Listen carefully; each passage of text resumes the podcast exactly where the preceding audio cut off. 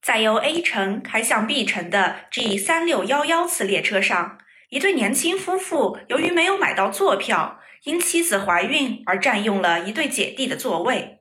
姐弟上车后发现自己的座位被占，遂要求归还座位。不料丈夫以妻子怀孕不能站立为由，坚持拒绝，甚至以给孕妇让座是传统美德，对姐弟俩进行道德绑架。旁观人员各执一词。乘务员焦急赶来，却也无可奈何。就在此时，乘客中的一名律师站了出来：“乘客权益、伦理道德，究竟哪一方会得到法律的支持？”欲知详情，敬请关注本期普法广播剧《当高铁座位被他人霸占，旅客权益该何去何从》。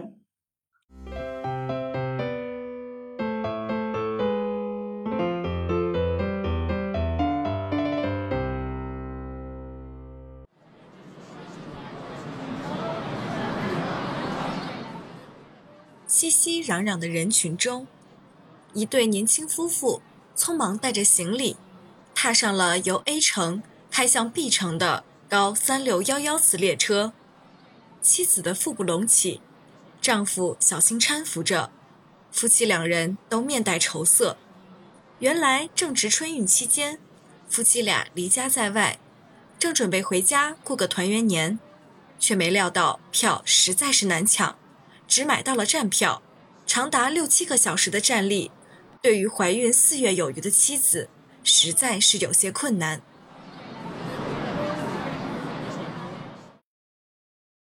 欢迎您乘坐文明高铁和谐号动车组，本次列车是由 A 站开往 B 站的高三幺六六次列车。上车后，请您核对车票，对号入座。感谢您的配合。哎。老公，我们是站票，我的肚子有点不舒服，大概不能站那么久，这可怎么办呀？老婆，你怀着身孕怎么能站？我看那边有两个在一起的位置，还没看到有人坐呢，我们坐那儿吧。这能行吗？万一人家上车后看到没有坐怎么办呀？你是孕妇，坐就坐了，他们还能把你怎么样？再说。给孕妇让座不是传统美德吗？好了好了，现在你的身体最重要，先过去坐着吧。列车行进了大约二十分钟，停靠在 C 城站台。一对看起来学生模样的姐弟拉着行李箱走进了列车。放好行李后，两人气喘吁吁，看着手中的票，开始寻找座位。啊啊，这边这边。二等座往这边，十 F 十 B 啊，找到了。姐，怎么有人坐着了？我看看，没错啊，确实是那两个位置。他们大概是看错票了，我去跟他们说一下。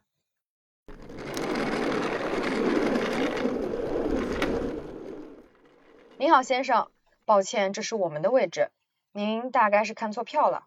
啊？你们的位置，高铁嘛，随便坐坐就好了。大家都是找空位坐的。对啊，小姑娘，你们找其他位子坐吧。你看那边不是还有几个位子吗？先生，您看票上写好位子序号了。我们坐别的位置，不就是占了其他乘客的座位吗？麻烦你们让一下，好吗？哎哎，我老婆怀孕了，坐一下怎么了？你们有没有爱心啊？现在的年轻人都怎么回事？你老婆怀孕了，你给她买票啊？你们夫妻俩占了我们的位子，算怎么回事？我们花了八百多买的，快让一让啊！你们让我老婆站，流产了出事了，算你们的。你这人怎么不讲道理呢？先生，首先这位置是我们花钱买的，你们就算想坐，也应该给我们补齐差价。其次，你也不用道德绑架我们，我们和你非亲非故，没有理由让着你妻子。最后，如果你一开始和我们说清原委，礼貌请求我们让座，看在这位女士确实有孕在身的情况下，我们也不会袖手旁观。但是你现在这样无理取闹、咄咄逼人，我们只能请乘务员来解决了。姑娘，我们是不对，但是我月份小，肚子又不舒服，真的不能站。你们就让让我吧，啊！四人一时僵持不下。这样一幕场景引来了众多围观者。哎，小虎子，能让侬老婆坐就算了，怎么一下子占人家两个位子噻？能还给人家一个吧？小姑娘，人家怀孕了，侬还讲讲道理，让让孕妇嘛？阿姨，没有这样的道理，两个位子都是我们花钱买的，我们为什么要让？哟，小姑娘娘凶的，一点都没有爱心的呀！李姐，你这话不对的呀，这是确实是小伙子没素质。不过小姑娘，这种赖子你们也没有办法，快去找个其他地方坐吧，不然其他位子也要没有嘞。先生，再问您一次，您让不让？哼，不让，你能怎么样？我们是真不能让，小姑娘，你们怎么就这么不通情达理呢？哎。你们怎么这样？小弟冷静，这事掰扯不清楚了，去找乘务员吧。姐弟两人怒气冲冲，找到了乘务员后，出示了自己的车票，并向其说明了原委。乘务员先安抚好了姐弟俩的情绪，随后跟随他们一同来到了夫妻两人面前。这位先生，这两位乘客反映您和同伴坐了他们的位子，麻烦您让一让。我老婆怀孕了，怎么能站着？先生，您若是不让，那我们便要采取法律手段了。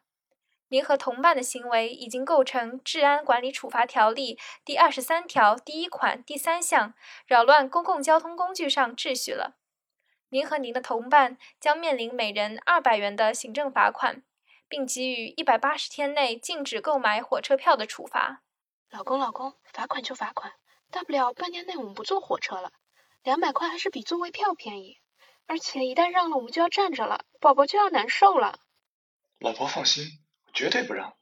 夫妻两人并没有为乘务员的话感到担忧，甚至还觉得，如果坚持站着座位，似乎自己赚了一笔。不就是行政处罚吗？等下了车我们就缴。乘务员连法律都管不了他们了吗？难道今天还真就让这两个不讲理的人占了便宜？先生，我们对这样的客人也没有其他办法，要不您随我至商务舱就坐吧。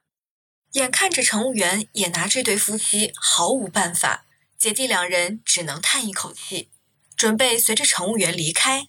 此时，一位律师因为听到了之前的争吵而出声询问：“哎，这里刚才怎么那么吵？发生了什么事吗？”这里有两个人霸座，被行政处罚了还不让。正巧我是致远律师事务所的律师，这是我的律师证。小姑娘，你们不用担心，正赶上咱们的民法典出台，这种可恶的霸座行为已经上升至违法违约层面了，也会纳入征信系统，限制霸座者乘坐火车、飞机以及高铁。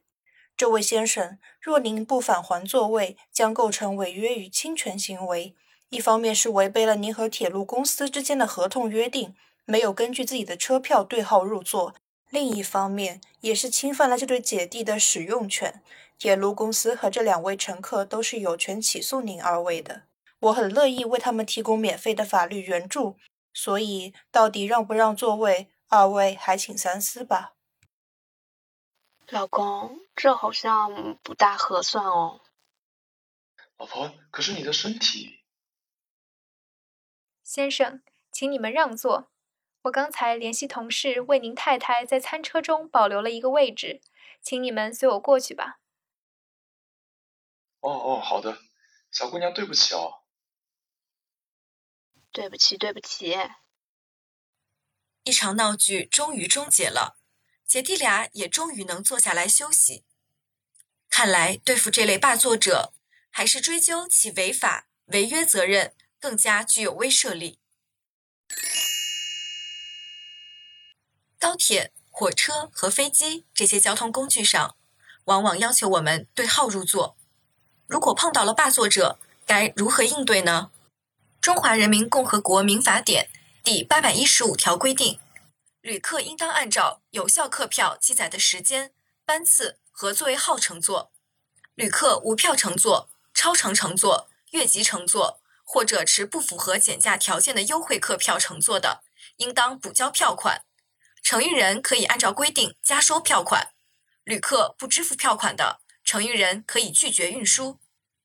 霸座其实不是一个法律概念，正式的法律表述应当是使用非本人的座位。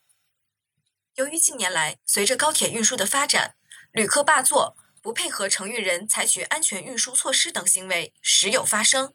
此次民法典草案回应社会问题，细化了客运合同当事人的权利义务，对严重干扰运输秩序和危害运输安全的行为予以规范，以维护正常的运输秩序。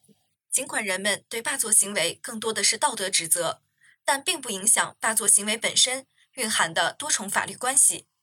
以高铁为例，首先，乘客与铁路公司之间通过购票订立了客运合同，对号入座本应该是履行合同义务。霸座者不按约定乘坐，即违反了合同规定，铁路公司可以违约起诉霸座人。此外，霸座者霸占了他人座位，这是一种侵权行为，具体侵犯的是被霸座人的使用权。因为被霸座人付出金钱而不能落座，铁路公司有义务维护正常的运输秩序。但若铁路公司尽其所能仍无法阻止霸座者的行为，那么根据草案的该条具体规定，铁路公司可以起诉霸座人违约，而被霸座旅客也可以起诉霸座者侵权。因此，面对霸座行为，不要与霸座者发生肢体冲突，在与其沟通无效后。找到乘务员进行调解，积极通过法律武器维护自己的权益。目前有三种主要途径来规制：一、按照《治安管理处罚条例》第二十三条的规定，由行政机关对于霸座者给予相应的警告、罚款或者拘留；二、根据民法典第八百一十五条，可以追究其违约以及侵权责任；三、遇到霸座向客运公司反映。客运公司会将其纳入征信体系。民法典将霸座行为由原来的宏观道德谴责上升至了具体法律规定，霸座便不再是占便宜的小事，而是可能影响正常生活的大事。霸座者可能被处以行政警告、罚款或拘留，还可能因此被纳入征信系统而被限制乘车、乘机，甚至可能被追究违约和侵权的法律责任。霸座的不良记录可能会终生跟随，因此，在遇到霸座时，我们应该拿起法律武器维护自己的权益，同时，我们自己也要文明出行，对号入座。复旦大学学生法律援助中心、喜马拉雅平台普法广播剧，感谢听众朋友们的收听，我们下期再见。